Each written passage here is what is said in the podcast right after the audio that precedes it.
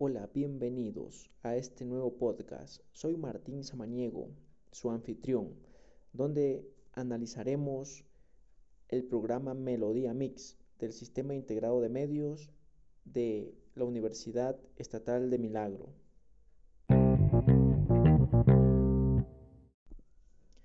Este programa es conducido por Wendy Colcha y Stuart Choice, donde tratan sobre todo de algunos grupos musicales, pero lo que vamos a analizar es precisamente del grupo RBD y el grupo Kudai, dos grupos que marcaron tendencia en su momento, en donde se vio a muchos jóvenes identificarse con ellos, con su música, con la letra de sus canciones, pero también de una manera muy especial con su forma de vestir. Esto fue un boom para cuando ellos cantaban. Los jóvenes los imitaban.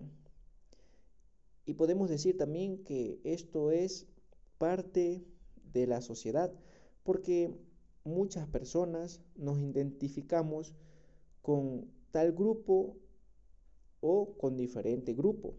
Es decir, es algo que lleva el ser humano y que lo hace palpable cuando se identifica con esa agrupación.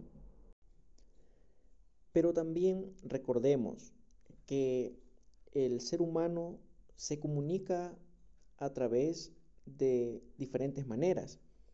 Una de aquellas es el habla, pero hay algo, digámoslo así, primitivo en el ser humano que no podemos cambiar. Porque el habla, si, si nos ponemos a analizar, primero hay que aprenderlo, hay que estudiarlo para hacerlo parte íntegra de cada persona. Pero hay algo que es innato, es el movimiento, es la forma como nuestro cuerpo se da a expresar a través de las expresiones y ponemos así en evidencia un ejemplo. Tenemos a un niño que es pequeño, que él quiere algo, pero como no puede hablarlo, ¿de qué manera lo expresa? Llorando, haciendo berrinche. Entonces es la manera como se da a entender.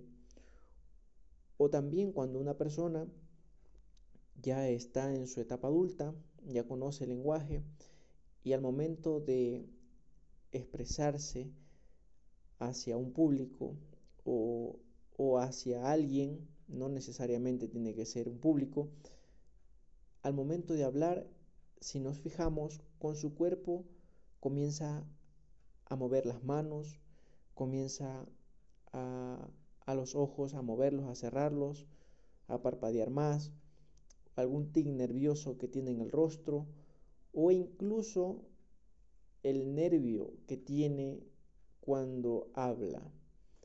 Podemos analizar de esa manera que el ser humano tiende a expresarse con el cuerpo.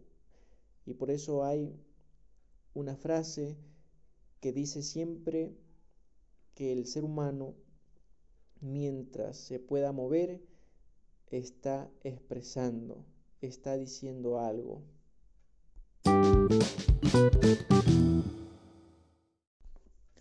En cuanto a los presentadores, eh, al momento de dar la información, podemos observar cómo ellos transmiten a través del movimiento a veces su, mm, su preocupación por lo que están diciendo o también su nerviosismo.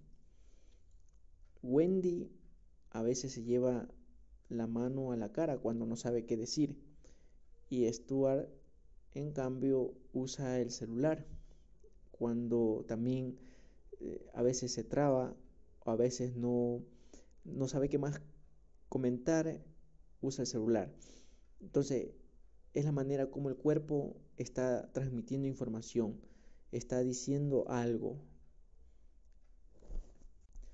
con la manera de vestir también, de manera formal o de manera no tan formal. Es así como el ser humano basta con mirarlo para que transmita comunicación, pero también se lo conoce más cuando se da a conocer a través del habla, pero un habla que va acompañado siempre de movimientos, ya sea corpóreos, sea de la, manera facial, de la cara, del rostro, se da a conocer a través de esas distintas maneras. Siempre comunica. El ser humano siempre estará comunicando mientras tenga vida. Nunca dejará de comunicar porque siempre el ser humano está en constante movimiento. Podemos decir así que el ser humano sabe que comunica. Es el único que sabe que sabe que comunica valga la redundancia y la cacofanía en las palabras. A modo de conclusión, y para ir ya cerrando este podcast, diremos que no basta solamente conocer lo que voy a decir, sino también ir conociendo mi cuerpo, ir conociendo mis expresiones al momento de realizar una entrevista o al momento de dar información, conocer mi cuerpo, mis expresiones. De esa manera estaré conociendo y dándome a conocer.